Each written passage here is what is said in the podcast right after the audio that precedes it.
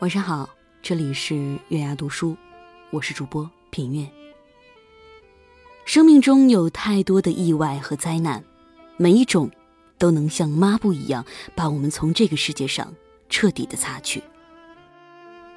就在十二日凌晨，魔鬼撒旦降临了美国佛罗里达州一家名叫麦博的同性恋夜店，五十个鲜活的生命戛然画上了休止符。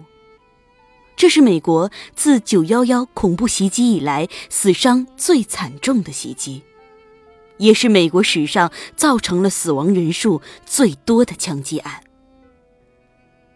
帕斯卡尔说：“人只不过是一根脆弱的苇草，但即便是一根苇草，也能要了人的命。”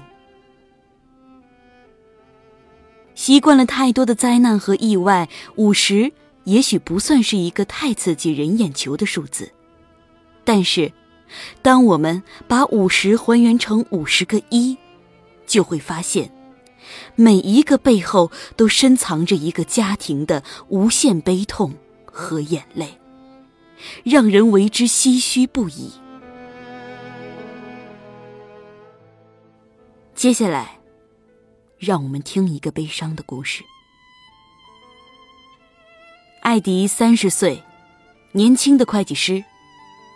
在这个血腥的杀戮之夜，被枪手作为人质，在毫无任何预想和准备的情况下，最终在血泊中停止了呼吸和心跳。在生命的最后时刻，他发出了悲情的最后的告白：“妈妈，我爱你。”十二日凌晨两点零六分，米娜早已进入梦乡。一条突然而至的短信把她惊醒。短信是儿子艾迪发来的：“妈妈，我爱你。”迷迷糊糊中的米娜还没等明白过来是怎么回事第二条短信接踵而至：“他们正在夜店里开枪射击。”此时的米娜完全清醒了，立即被巨大的恐惧包围着。她迫不及待的拨打着儿子的电话，但是对方一直没有接听。于是她只能通过短信来询问：“孩子，你还好吧？”一分钟，比一年还漫长的一分钟后，艾迪回复说：“被被困在了洗手间。”随后告诉母亲，他在麦博夜店被枪手作为人质，并让母亲赶快报警。接下来的几分钟，米娜发疯似的发了一堆短信，告诉儿子已经报警，并急切的想让他接电话。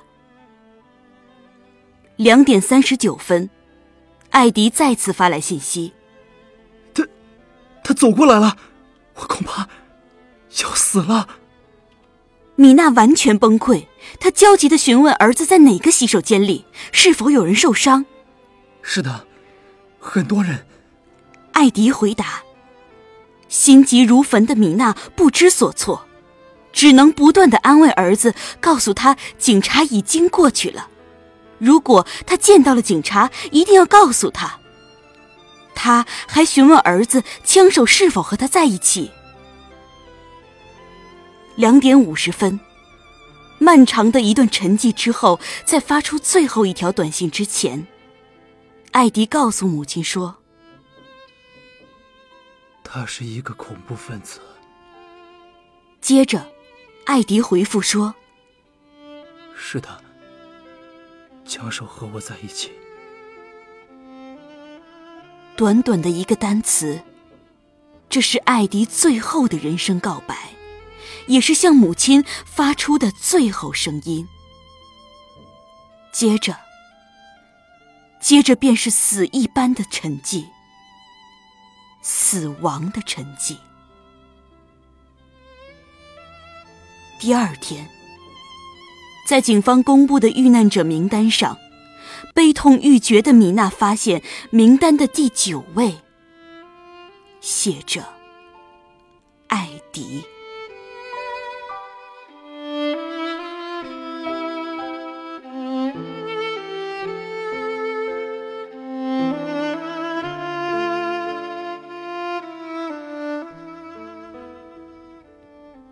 没错，生命中有太多的意外和灾难，每一种都会像抹布一样，把我们从这个世界上彻底的擦去。